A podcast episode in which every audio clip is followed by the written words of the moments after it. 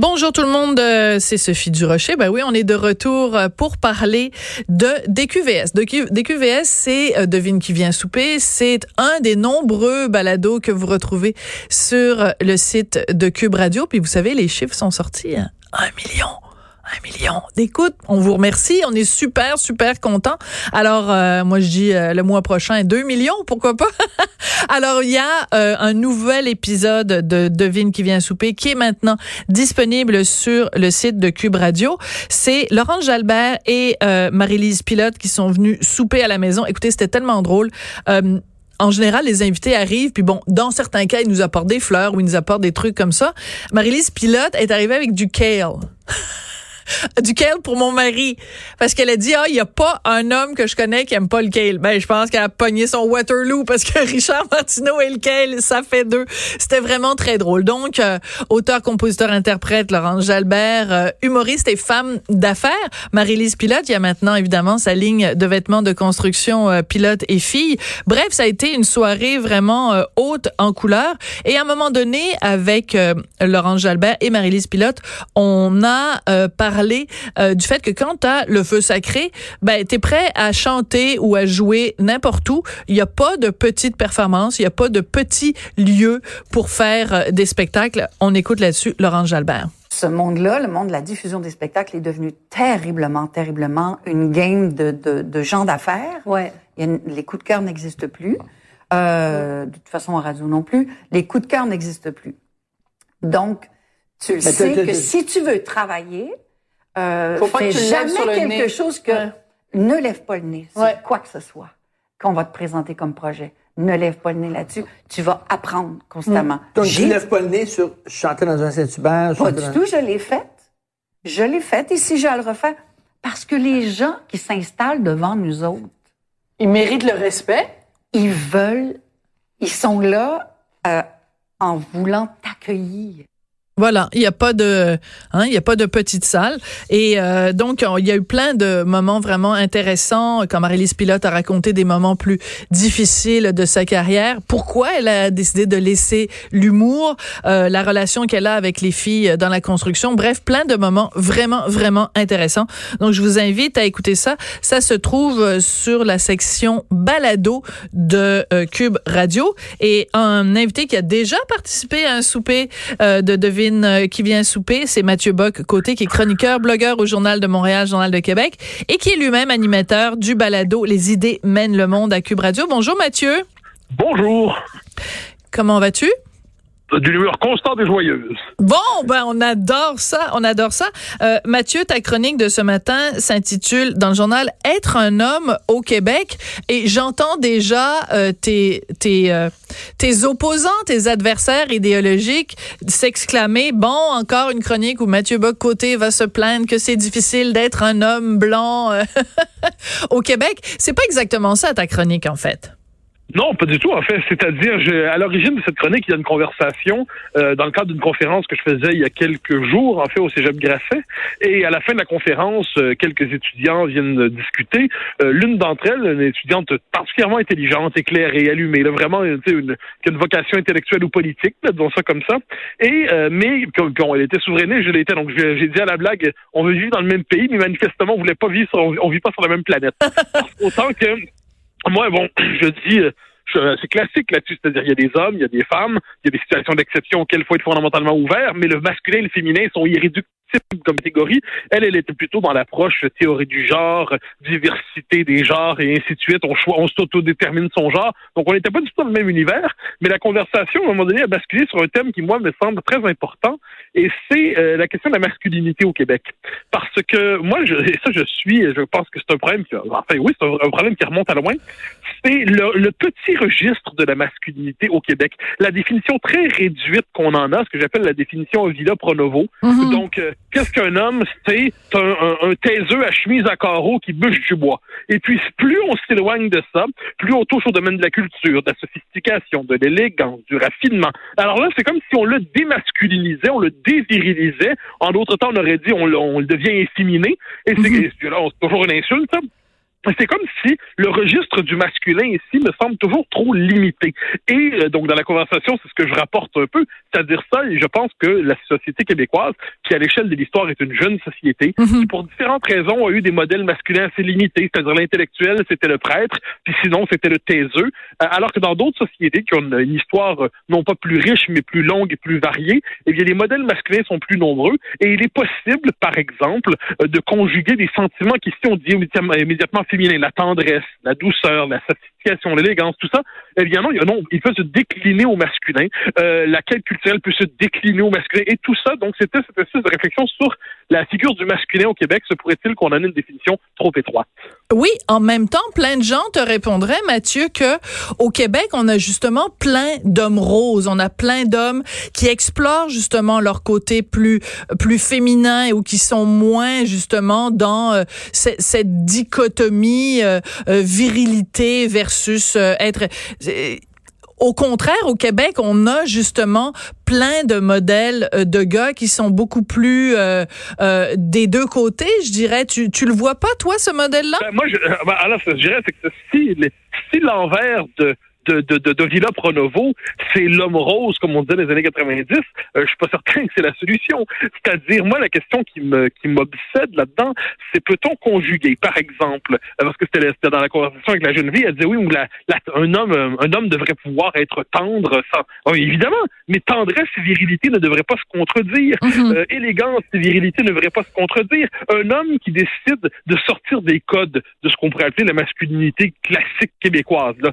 le, euh, la figure de l'homme dans une chanson de Raoul Duguay, là, pieds des cuisses comme des troncs d'arbres, euh, qui, renoue avec ce qu'on pourrait appeler d'autres parts de, l'expérience humaine, mais au masculin, j'entends. C'est pour ça que je donnais mhm. deux exemples tirés de films, d'un film qui m'ont beaucoup marqué quand j'étais plus jeune, qui était, je pense, des films de Claude Berry, tirés des, des œuvres de Pagnol, euh, la, gloire de mon père ou le château de ma mère, où il y a deux personnages masculins, c'est-à-dire il y a le, le, père qui est Joseph et l'oncle qui est mhm. Jules, mais des hommes, hommes jusqu'au bout de... Pourtant, toute la gamme de sentiments qu'ils explorent, on, dirait des sentiments quelquefois qui sont féminins selon certains, eh bien non, ils sont explorés, mais au masculin. Et c'est pour ça que je me dis que de la tendresse au courage, tous les sentiments humains, les, les, les, les facettes de l'existence humaine peuvent se décliner d'un sexe à l'autre sans croire qu'ils s'abolissent lorsqu'on les explore. Oui, mais sans croire qu'ils s'abolissent, mais en même temps, c'est drôle parce que cette, cette, conversation-là entre les générations, des fois, qu'on euh,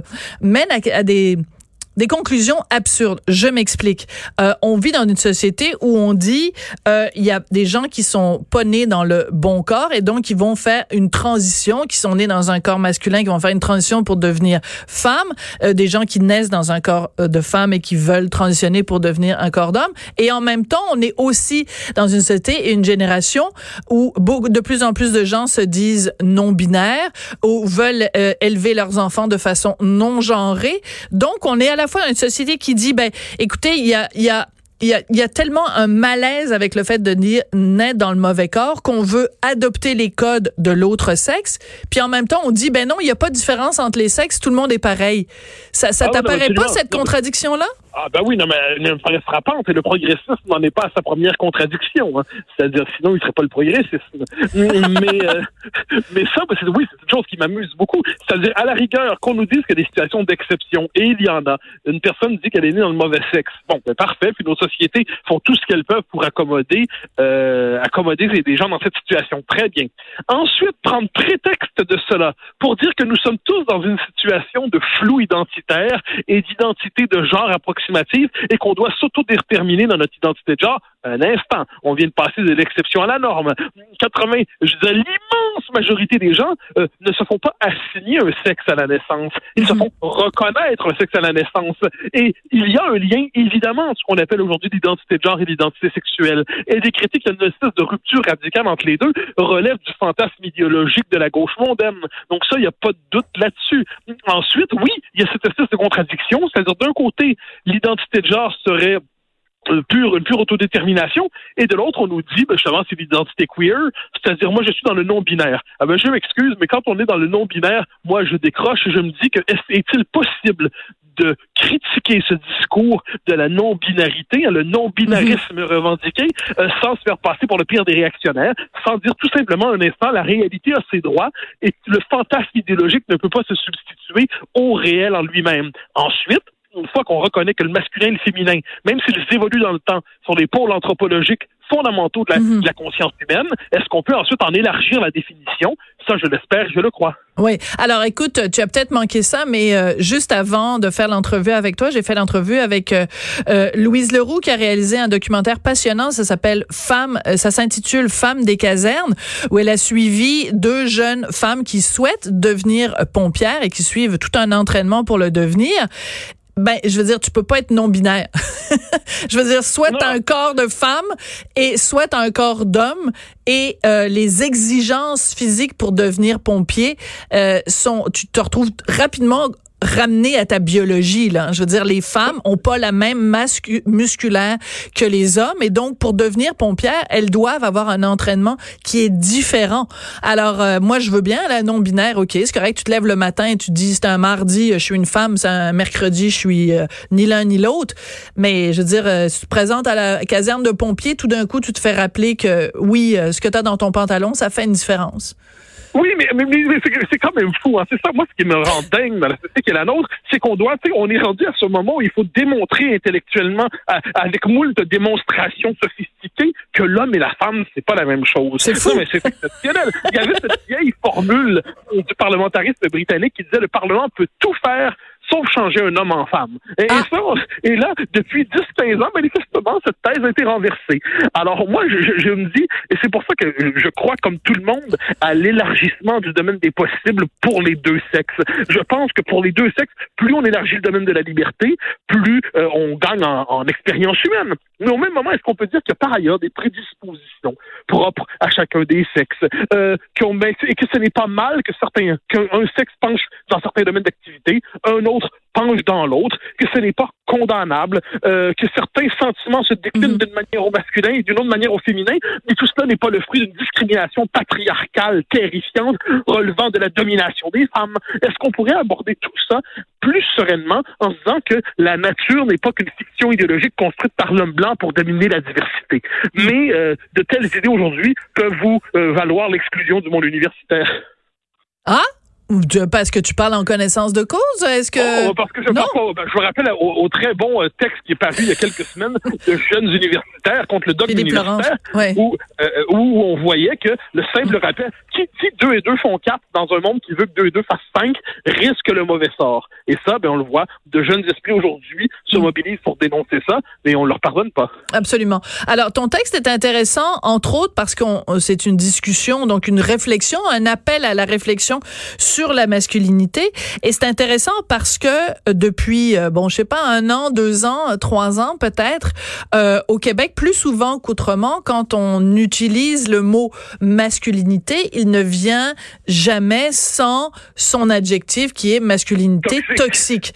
Et euh, c'est drôle parce que quand une, une, un, un père tue ses enfants ou tue sa, un, un conjoint tue sa conjointe, évidemment, donc donc des panels d'experts sont appelés à se questionner sur euh, ce qui mène à ce genre de comportement et remettre en question donc l'ensemble de la masculinité. Quand euh, une mère, je pense à Adèle Sorella, je pense à d'autres euh, personnages semblables, tue ses enfants, ben c'est drôle, il n'y a pas de panel pour se pencher sur la féminité toxique. C'est quand même assez étrange, non? Ben, il y, a cette logique du deux poids, deux mesures qu'on voit dans tous les domaines dans, notre société. Hein. C'est-à-dire quand selon que l'agresseur soit euh, de telle couleur ou de tel sexe ou de telle idéologie, eh bien, ça sera un fait divers ou un fait politique qui exige manifestation. Donc ça, je pense que c'est l'espèce de, de, jugement biaisé qui commande trop souvent notre lecture des événements. Pour le reste, moi, je suis, je suis en cette matière assez pessimiste sur le genre humain, c'est-à-dire que le bien comme le mal cohabitent dans le cœur de tous les hommes et de toutes les femmes. Et de, ce point de vue, cette idée qu'il y aurait une masculinité toxique et une féminité rédemptrice, non, je pense que les deux sexes sont dans le péché, comme on disait autrefois, et à partir de là, la civilisation doit contenir nos mauvaises dispositions et réveiller les bonnes. Bon, ben écoute, merci euh, Mathieu, c'est toujours euh, intéressant de réfléchir à ces questions-là euh, avec toi. Et je rappelle que ton texte dans le journal de ce matin s'intitule Être un homme au Québec. Alors écoute, va, vis, deviens et continue à exprimer ta masculinité sympathique non toxique, traditionnel et assumé. voilà, merci beaucoup, Mathieu. Et n'oublie pas de te laver les mains, hein, parce que attends, attends, Mathieu, je te garde vraiment 30 secondes. Écoute, depuis le début du coronavirus, je me disais, il manque une analyse du coronavirus parce que tous les phénomènes aujourd'hui sont expliqués à, à l'aune ou analysés à l'aune du, du sexisme. Je me disais, comment ça se fait, coronavirus? Il y a personne encore qui a sorti une analyse du coronavirus selon le patriarcat. Ben, c'est fait. Depuis hier, je pense que c'est sur Slate, euh, on a fait une analyse du coronavirus en disant, écoutez, le coronavirus, la meilleure façon de se protéger, c'est évidemment de se laver les mains. Or, à qui appartient la charge mentale dans la famille de s'occuper de l'hygiène? C'est les femmes. Oui, mais on pouvait dire que Ronald Reagan avait déjà dit que l'homme laissé à lui-même habiterait encore des cavernes et la femme le civilise. Et moi, j'en fais l'expérience tous les jours. Si ce n'était de ma compagne, je serais moins civilisé, moins, moins, moins propre, j'aurais moins de qualité probablement. Et c'est elle qui me tire vers le haut. Donc, remercions les femmes qui nous tirent vers le haut. Je la remercie, je remercie la mienne tous les jours. Bon, ben parfait. Alors, le coronavirus est sexiste et c'est un suppôt du patriarcat parce que ça met une charge mentale terrible sur euh, le poids des femmes qui nous rappellent constamment de nous laver les mains. Merci beaucoup, Mathieu Bocoté. Au grand plaisir. Au revoir. Bye.